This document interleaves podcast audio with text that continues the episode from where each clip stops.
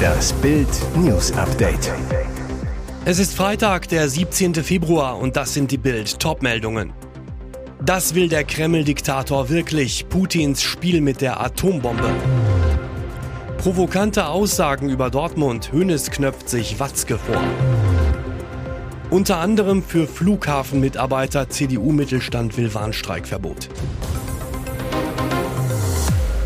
Das will der Kreml-Diktator wirklich, Putins Spiel mit der Atombombe. Putins Atomkriegsdrohungen reißen nicht ab, aber ist er wirklich bereit, bis zum Äußersten zu gehen? Seine jüngsten Warnungen alarmieren den Westen. Zwei atomwaffenfähige Langstreckenbomber vom Typ Tupolev Tu-95 überflogen sieben Stunden lang das Beringmeer zwischen Nordamerika und Ostasien, wie der Kreml am Dienstag bekannt gab. Sie kamen dabei dem US-Bundesstaat Alaska gefährlich nahe. Stunden später flogen zwei russische Überschall-Atombomber 13 Stunden lang über das europäische Nordmeer westlich von Norwegen und nördlich der zu Schottland gehörenden Shetland-Inseln. Dabei handelte es sich um riesige Tu-160 Flieger, auch weiße Schwäne genannt, wie die Daily Mail berichtet. Putins perfides Spiel mit seiner Nuklearstreitmacht.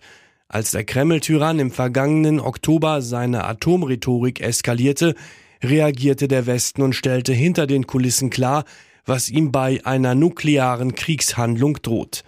Die Botschaft lautete, sollte Russland auch nur taktische Atomwaffen einsetzen, werde es einen harten Gegenschlag an drei Fronten geben, so hart, dass sie das Ende Putins und der gesamten Kreml-Elite bedeuten würde. Schon damals schien klar, dass Putin den Ukraine-Krieg auch mit Atombomben nicht mehr gewinnen kann. Und trotzdem, kurz vor dem Jahrestag des Überfalls auf die Ukraine, geht das nukleare Säbelrasseln aus dem Kreml wieder los.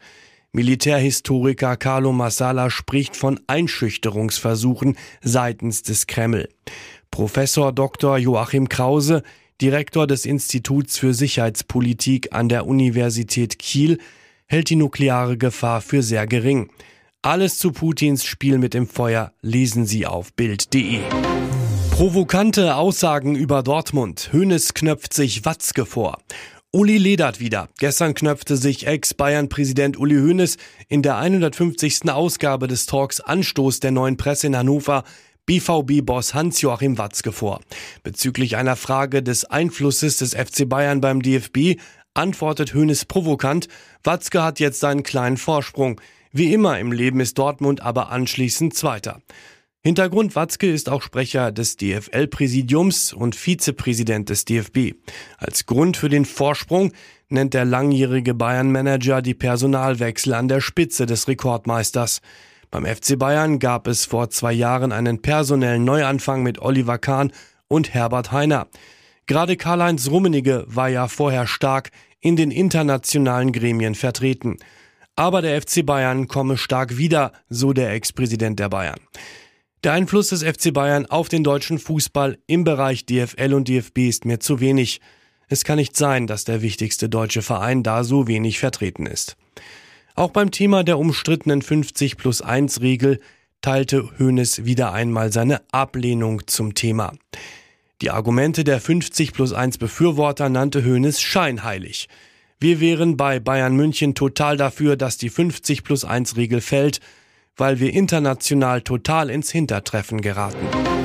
Unter anderem für Flughafenmitarbeiter CDU Mittelstand will Warnstreikverbot. Schon wieder legt ein Streik Deutschland lahm. An zahlreichen Flughäfen haben die Beschäftigten die Arbeit niedergelegt. Kaum etwas fliegt dort noch. Den Passagieren kostet's Zeit und Stress. Einfach per Streik das Land lahmlegen, damit soll bald Schluss sein, fordert ein Teil der CDU. Bislang war das Recht auf Arbeitsniederlegungen zur Erzwingung höherer Löhne die heilige Kuh der Gewerkschaften.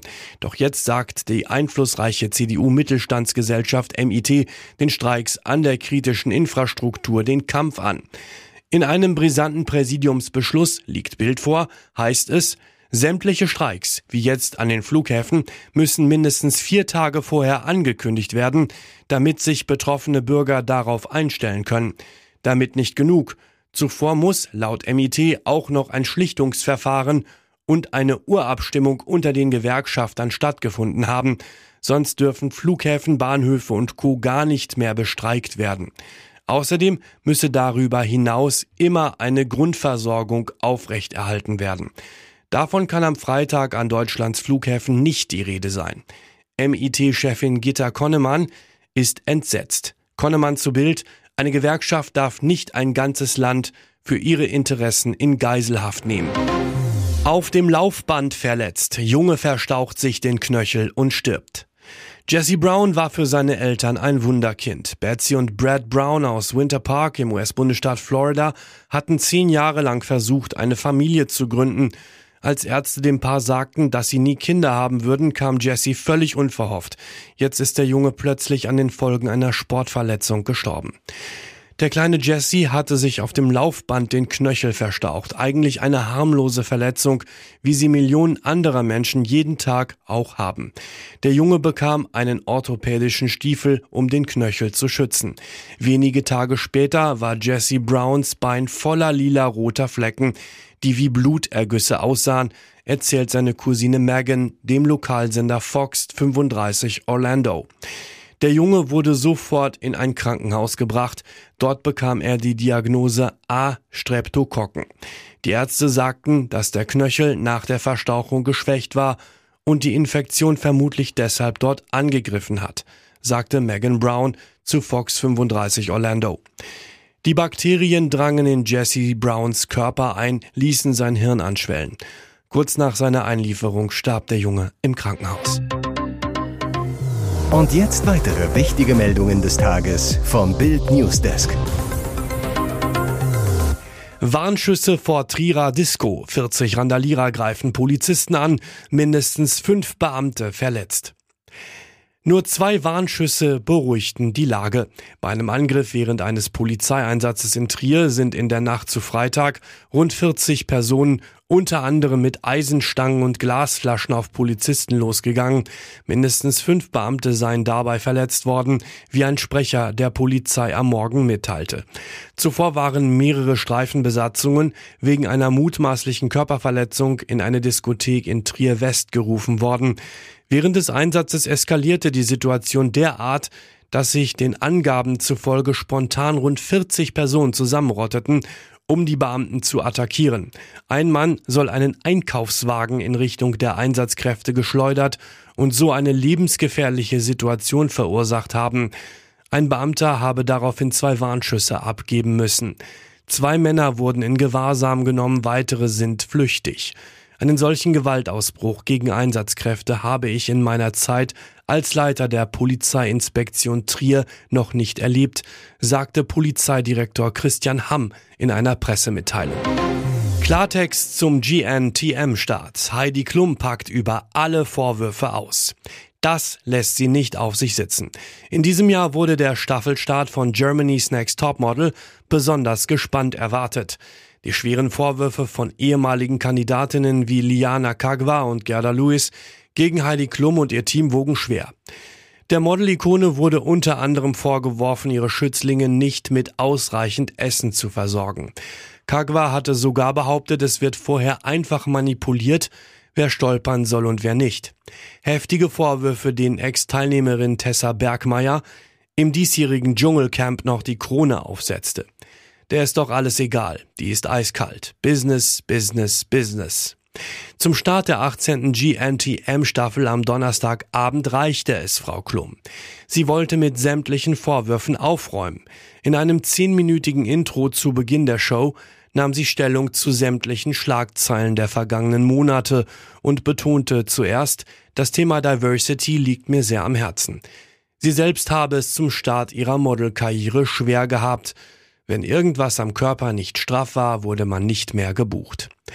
Dann nahm Klum Bezug auf den Vorwurf, vor allem eskalative Situationen zwischen den Teilnehmerinnen seien inszeniert. Bei Germany's Next Top Model ist alles echt. Liana Kagwa hatte nach ihrer GNTM-Teilnahme mit viel Hass im Internet zu kämpfen gehabt. Auch hier sehen sich Klum und die Produktion allerdings nicht verantwortlich. Wir können eine Person nur so darstellen, wie sie ist. Wir erschaffen mit Hilfe des Bildschnitts keinen anderen Menschen. Alles dazu und zum Start der neuen GNTM Staffel gibt's auf Bild.de. Hier ist das Bild News Update. Und das ist heute auch noch hörenswert. Eigentlich ist Michael W. Clownpfleger, eine Hilfskraft auf dem Bauernhof, der Rindern und Schweinen die Hufe reinigt. Doch er gab sich als Heilpraktiker aus, um notleidende Frauen sexuell zu missbrauchen. Als alles aufflog, tötete er seine eigene Ehefrau. Die Staatsanwaltschaft Flensburg wirft W. vor, er habe seinen niederträchtigen Schwindel als falscher Heiler acht Jahre lang betrieben. Ohne entsprechende Ausbildung soll er im Haus seiner an multipler Sklerose erkrankten Frau Christiane L. im kleinen Brunsholm Patientinnen empfangen, massiert und im Intimbereich befummelt haben, um sie zu erregen. Als eine Patientin die intime und schmerzhafte Behandlung eigentlich abbrechen wollte, soll der Scharlatan ihr gedroht haben, heimlich aufgenommene Nacktbilder ins Internet zu stellen. Die mutige Frau ging trotzdem zur Polizei. Weil er gefürchtet habe, dass seine Ehefrau ihn rausschmeißt, soll Michael W. ihr laut Anklage im August 2020 eine Überdosis Medikamente verabreicht und ihr dann mit einem Küchenmesser zweimal in den Bauch gestochen haben. Bei der Polizei räumte W. ein, dass er kein Heilpraktiker ist. Sexuell erregt haben will er sich durch den Missbrauch seiner Patientin aber nicht. Und seine Frau, behauptet er dreist, habe wegen der ungerechtfertigten Vorwürfe gegen ihn sterben wollen. Die Staatsanwaltschaft glaubt dem Quacksalber kein Wort. Angeklagt sind acht Fälle, begangen an vier Frauen. In 15 weiteren Fällen wird noch ermittelt.